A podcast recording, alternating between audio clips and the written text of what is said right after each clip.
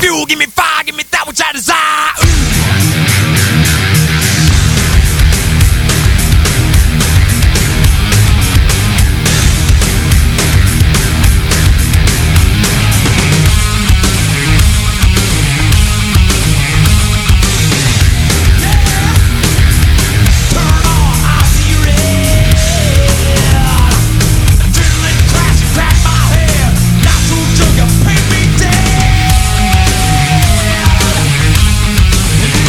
Para aquellos que no les gusta lo del sur y les encanta comer taquitos sudados, es momento de escuchar. ¡Nación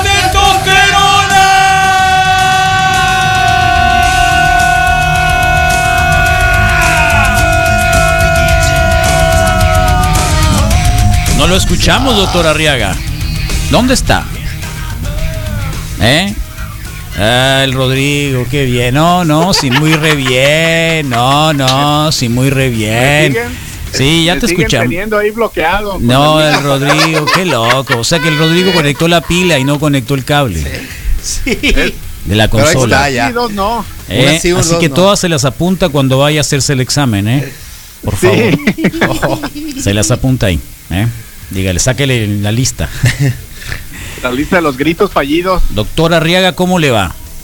Muy bien, Carlos. ¿Tú cómo has estado? Muy bien, acá, divirtiéndonos en el programa, trabajando mucho, sudando mucho, levantándonos Sudando. temprano, como todos los días, eh, aguantando al Misael, como todos los días. Bueno, pues. Ni hablar. trabajando. Así es la pena que llevo acá, esa es como la cruz, Traba- es como mi cruz. Pero ni modo, ¿qué vamos a hacer? Cargarla. Cargar la cruz, tal cual. Pues a eso venimos al mundo, ¿no? Así Cargar es. la cruz.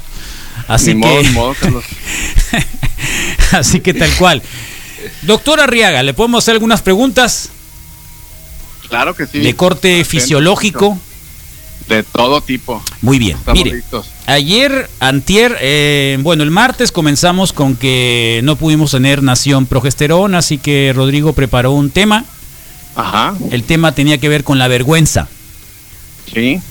La vergüenza, eh, digamos, enfocada al término de, de amar, de la relación sexual. Ok. ¿Ok? Y preguntamos sobre todo que era más vergonzoso si el soldadito que no, no, no saluda o el soldadito que se ve antes de la cita, Que dispara antes de tiempo. tira Ajá. balazo antes de tiempo. Eh, Bueno. luego nos fuimos hacia el día de ayer, que también le tocó al Rodrigo, pero tratamos de también de extender este tema Sí. Al tema de eh, cuál sería lo más vergonzoso en una chica. Ajá. ¿sí? Y apareció por ahí el sexo, sexo oral y Ajá. donde la higiene no estuviera muy presente. ¿no? Ok. De ahí se fue extendiendo al hecho de que a quién le agrada más eh, el sexo oral, si a la chica, o sea, el sexo oral a la chica, si a quien lo hace o a quien lo recibe, Ajá. ¿no?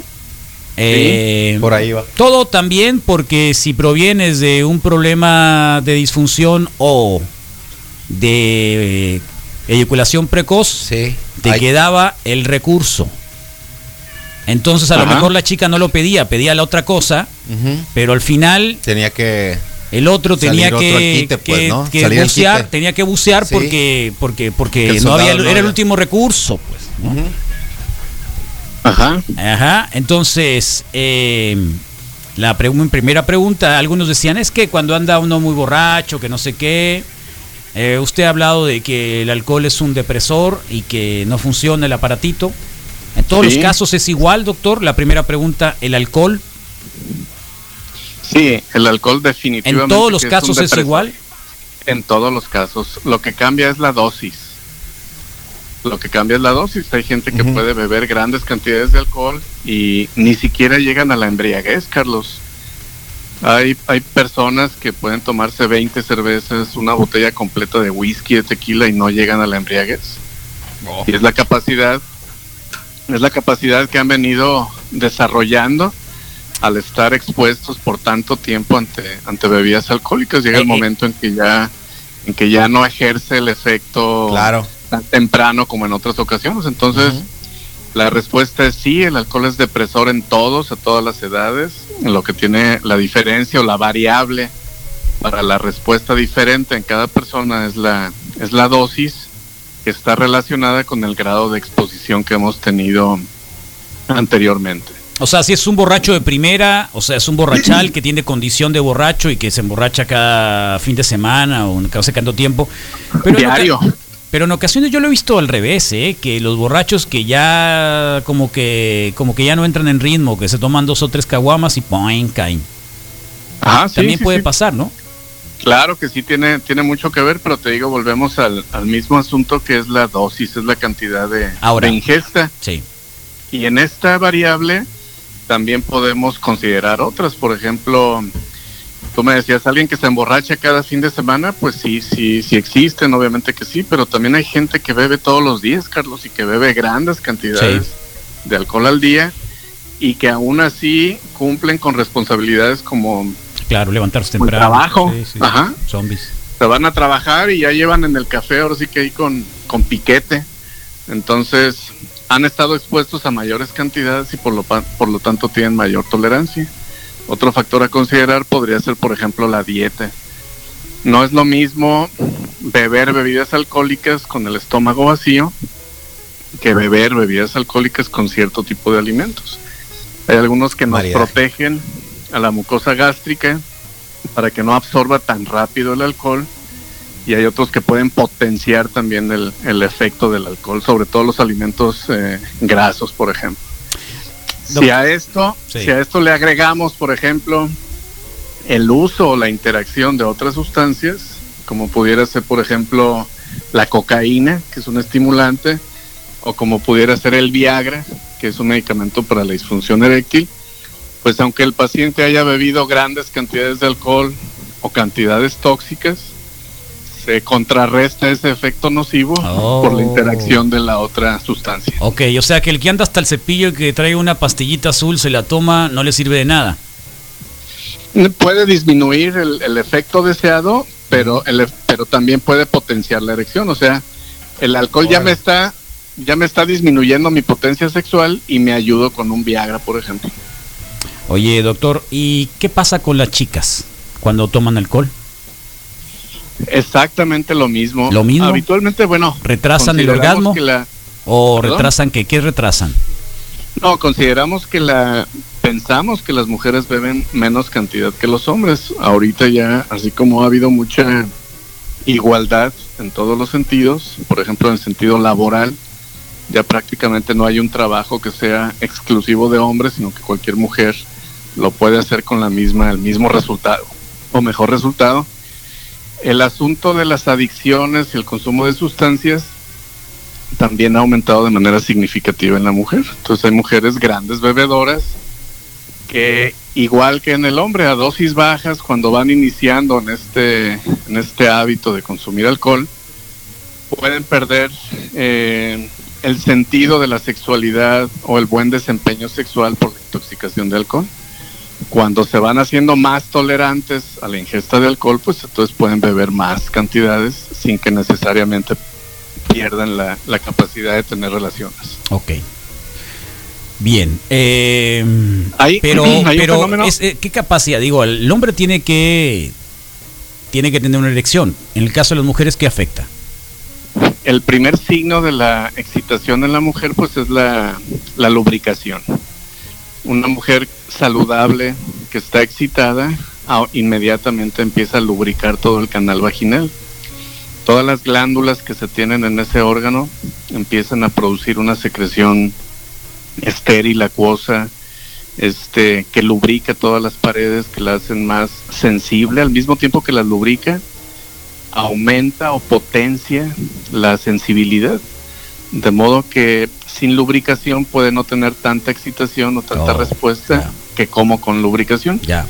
Por lo Si la tanto, hay paciente está si la paciente está alcoholizada, si la paciente está intoxicada por alguna otra sustancia, no va a tener la misma calidad de lubricación. Y la penetración, dos cosas. Primero, no va a tener el efecto excitatorio, que si estuviera bien lubricada. Y el segundo puede ser eh, dolorosa. Puede haber penetración en donde en lugar de sentir placer, sienta dolor porque el pene pues está traumatizando, está lesionando la, el canal vaginal. Muy bien, pues eh, sí, era lo que estábamos tratando de preguntar. Ahora, ¿cuáles son las causas de que un varón, aparte de, de la alcoholizada, no pudiera llegar a la cita?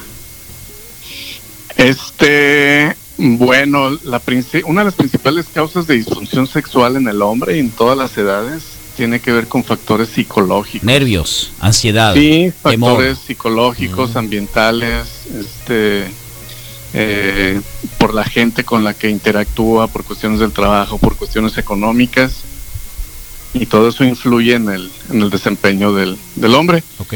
Y volvemos a lo mismo, a veces pacientes de cualquiera de los dos sexos que tienen este tipo de, mm, de situación difícil, anímica, pueden pensar que refugiándose en alguna sustancia, llámese alcohol, llámese drogas, van a salir adelante de esta situación.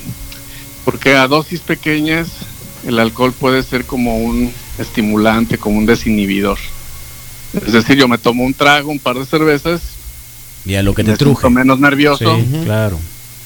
Pero hay un punto menos ahí de nervioso, equilibrio, pues, más- ¿no? Ah, exactamente. El Rodrigo ayer más- decía, ayer, exactamente punto de Rodrigo. equilibrio entre- Yo sé que vas para allá, por eso te interrumpo. Ajá. El Rodrigo dice que hay un punto ahí donde se pasa de, de tener, romper el líbido, de estar acá Sueltito. bien a gusto, Ajá. Ajá. a point, Ah, a que ya. se te quite, que- a tener a las ganas, pero termine, no pues. poderlo. Ah, no poderlo, sí. Aquí haya no poder cumplir, sí. Sí. ¿Dónde está el punto, doctor?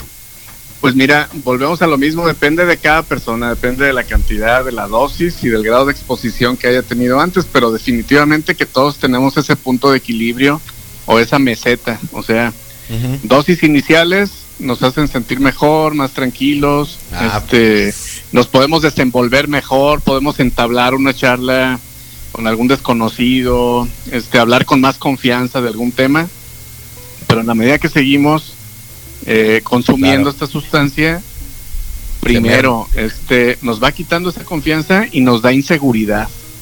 Esto es cuando te levantas al baño, cuando ya sabes que ya no vas caminando bien, ya sabes que se que estás perdiendo algunas capacidades. Se te nubla la vista. sigues, Oiga, Doc, pero Cuando- yo he visto eh, que empiezan a besar a los compadres también. Mira, es, es parte del efecto desinhibitorio.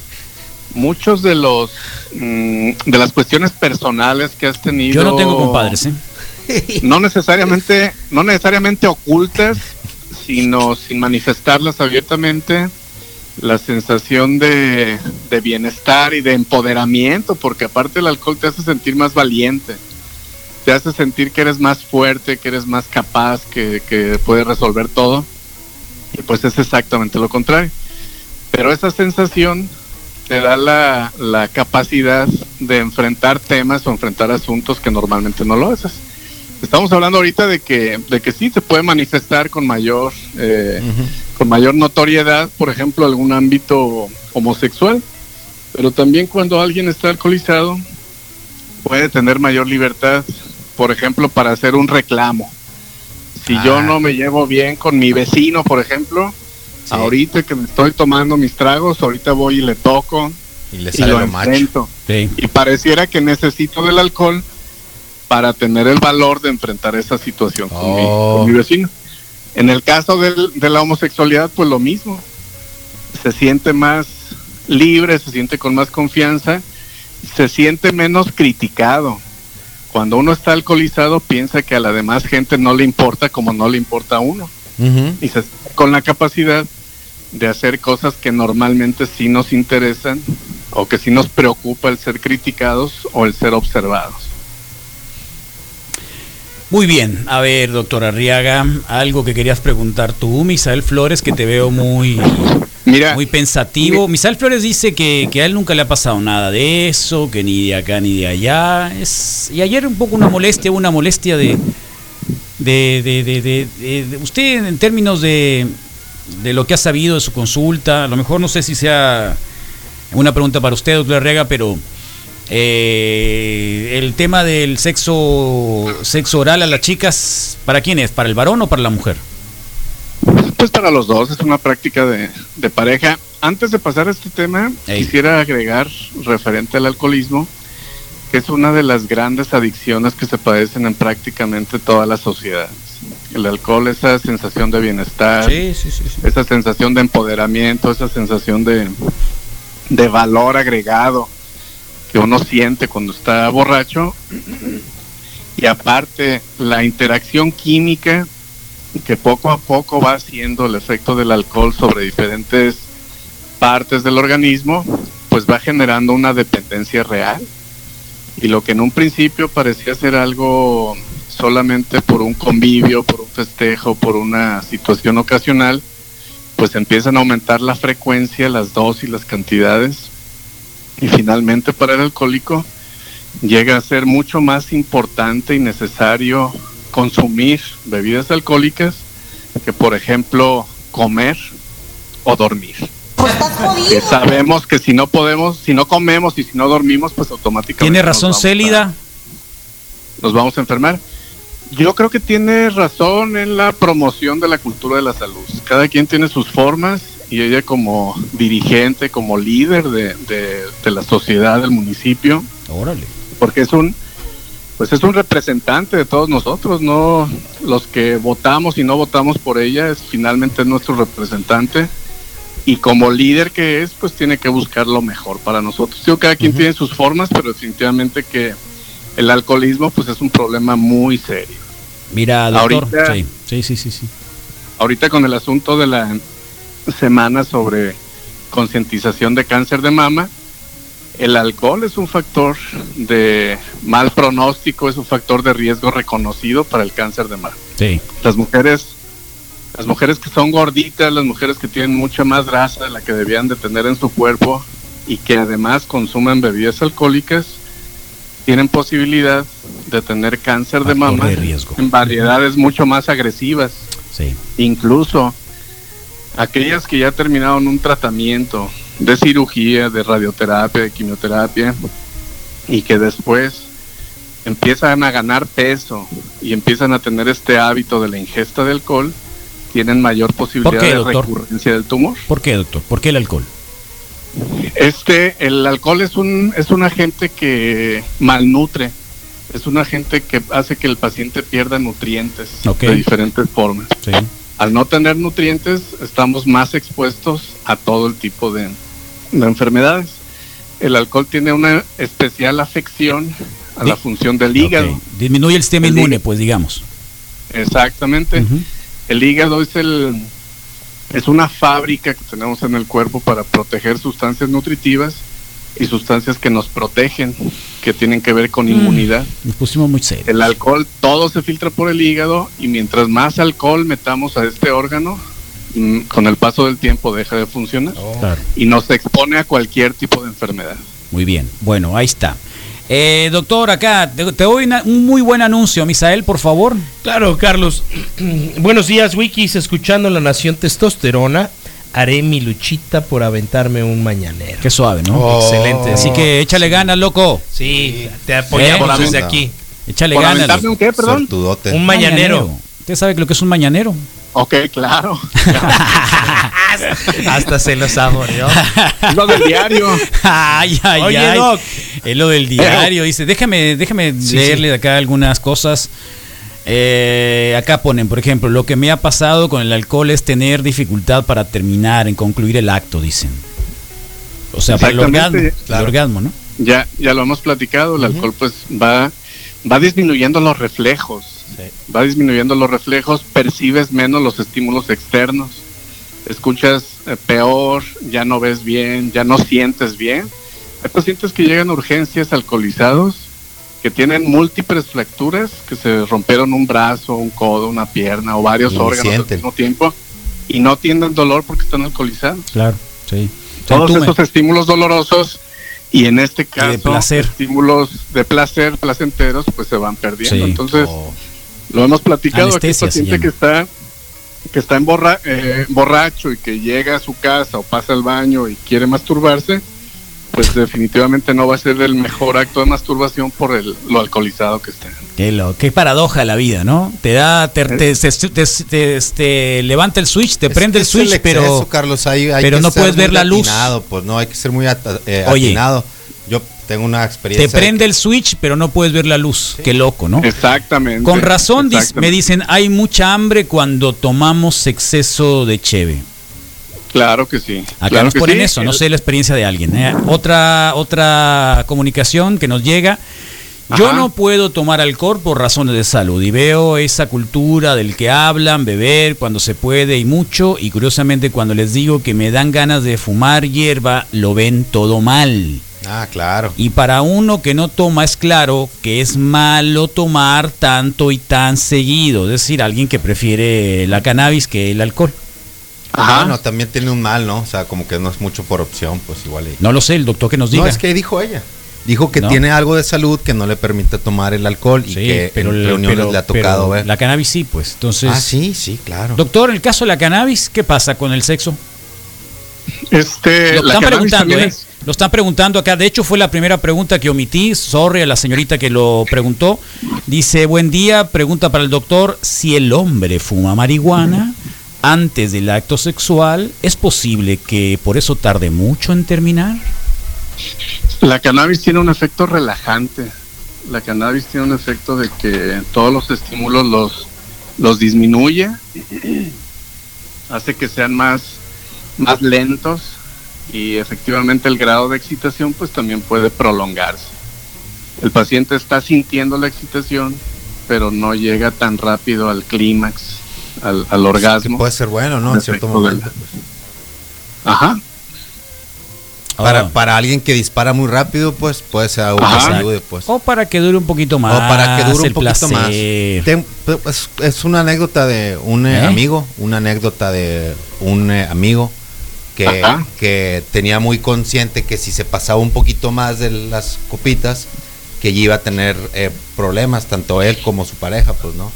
Y, en, y en algún momento dijeron, mejor de una vez, para, Para gozarlo para hacerlo, también. ajá, pues. para seguirle, para ya, Ah, ya no tener la, ya no tener esa preocupación de que, de que no se, de que no se logre ni tú ni yo, pues, ¿no? Así me lo dijo. Exacto. Y entonces sí, ya fueron y, lo, sea, y ya lo ya siguieron con su guarapeta, ¿no? Bueno, acá un comentario. De, de ninguna manera, de ninguna manera podemos recomendar que el consumo de alcohol o el consumo de marihuana va a mejorar la Sí. función sexual. La salud Esto- primero. Pero te lo hace diferente, ¿no? Te, te da así como que una pauta.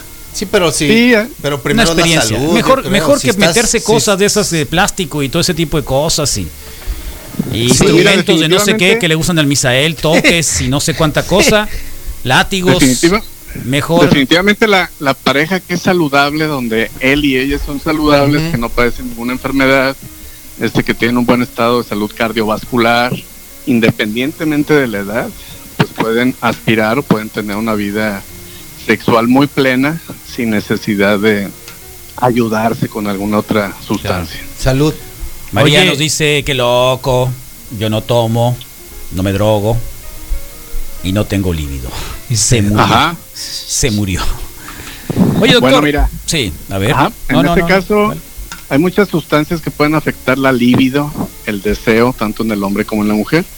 Y precisamente el alcohol y precisamente la marihuana y otras drogas, con el paso del tiempo o cuando los pacientes están en crisis más agudas de intoxicación de estas sustancias, el líbido pasa a perder importancia para la función del cuerpo. El cuerpo se preocupa por mantener vitales otras Oh, funciones claro.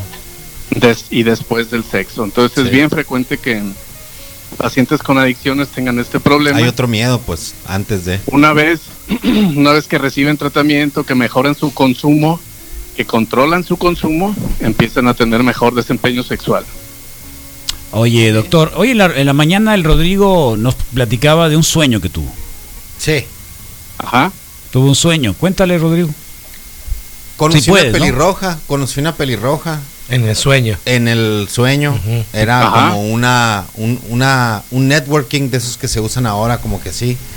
Fui invitado como que medio bajo truco. Ajá. Y, y Carlos me preguntó, y como que lo lograste. Si consumó el amor, que si amó.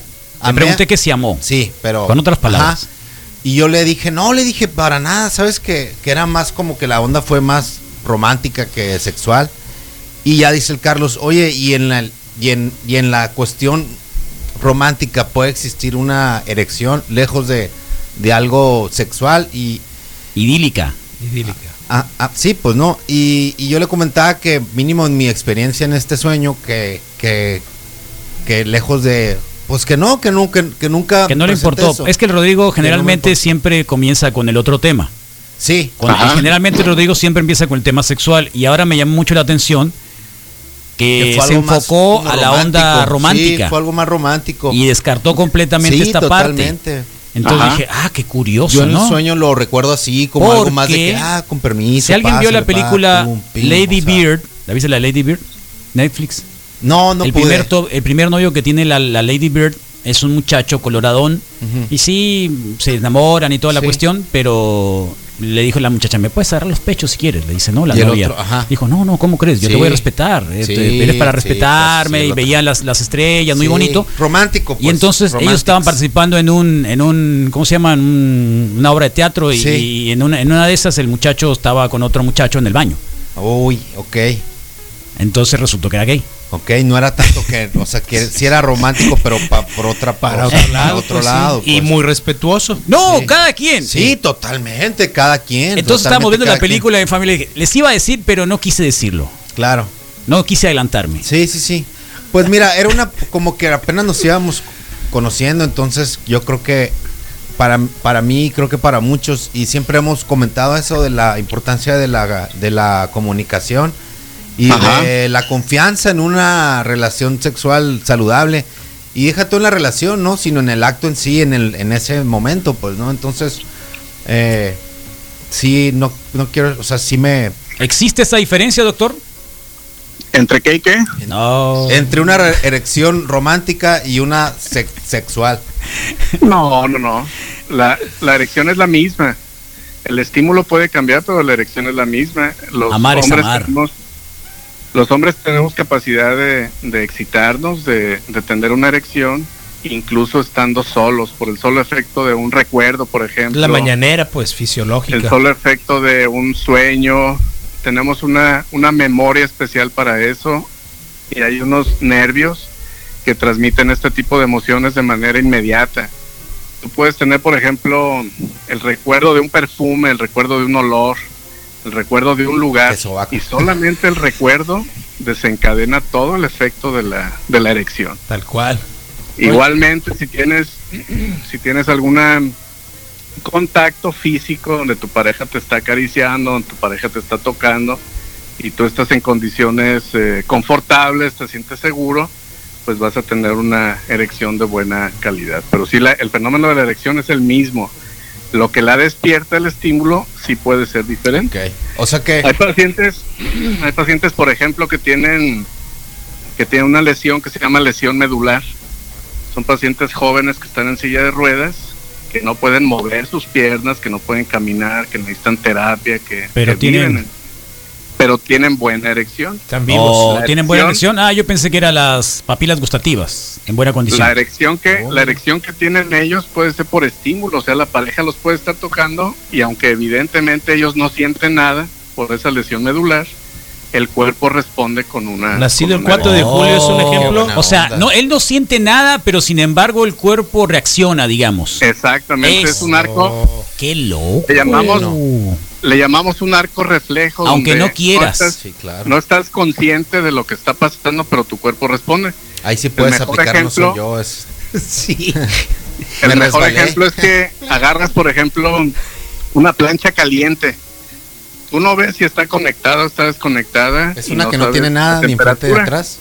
Pero al momento que la, que la tocas, inmediatamente el cuerpo retira la mano. Oh. No alcanzaste a ser reflejo. consciente de eso, pero Sí. el cuerpo ya respondió. Ya me acordé como la película de Swordfish, ¿te acuerdas? Cuando ponen a hackear al, al- al- Ah, al hombre. sí, y que le- llega una muchacha Sí, y una está al muchacha. mismo tiempo Vas ahí. a poder hackear en tanto tiempo, pero... Alguien te va a estar dando Sí. un regalo Y, especial. Y y taca, el loco, taca, y el taca. loco, a ver quién termina primero. Ta, ta, o hackeas. O hackeas o Te- O, bien, o te hackean. y, En la del y hace las de- dos, ¿no? Al mismo No, tiempo. al mismo tiempo explotan los dos. sí, expl- no, él, o sea, alcanza a hackear y lo Y la hackean, hackean también. también, ¿no? Sí. Sí. En la de 4 de julio así descubre que está Es medio vivo, ¿no? dramón, Cuá, charra. cuá, cuá, ¿Cuáles patos? Eh, Oye, eh, Doc, había una pregunta pequeñita que decía que si alguna sustancia tenía alguna influencia directa, y esa era mi postura a El lo mejor ayer, eh, sobre la culminación, sobre la eyaculación.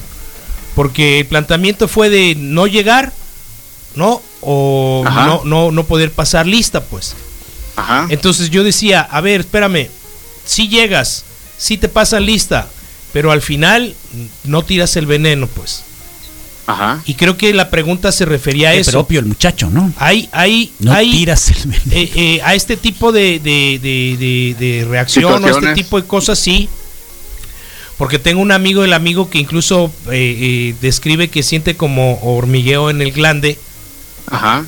Y, y- pero, pero sí como cuando se duerme un brazo, se duerme Sí. un pie, el dedo, algo así. Y, y- Efectos de y- la circuncisión. y pues de pronto dices, pues qué pasó aquí, ¿no? Exactamente, mira, en estas situaciones, este es eh, lo que tiene que ver son los nervios. Así como dices tú ahorita, los nervios, eh, cuando se te adormece un brazo, el nervio no está funcionando bien y eso impide que tú puedas mover el brazo con libertad. Sí. Cuando el paciente tiene alguna lesión en los nervios de la erección o los nervios de la eyaculación, aunque tenga buena sensibilidad, pues no puede desempeñarse bien. Hay muchos pacientes que, que tienen este problema de que tienen buena estimulación y que, y que no pueden eyacular. Entonces, pues es un trastorno que nos orienta más a que Claro. el problema es de los nervios de la eyaculación y necesitará tratamiento para los nervios de la eyaculación. Oye, ¿y se puede presentar, digamos, un solo episodio y después todo normal? Lo más frecuente es que no. Órale. Los trastornos nerviosos eh, de diferente origen pues necesitan tratamientos más completos.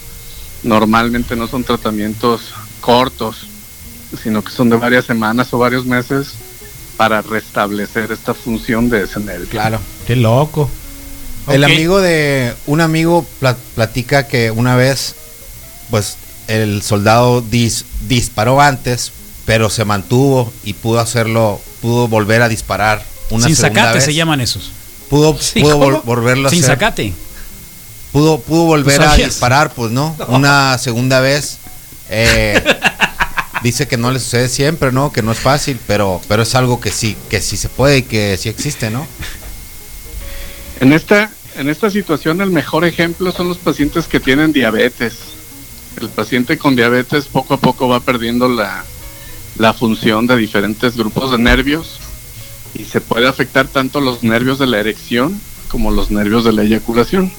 Aquí evidentemente lo que el médico intenta pues es controlar los niveles de azúcar, controlar la diabetes para restablecer más rápido la función de los nervios.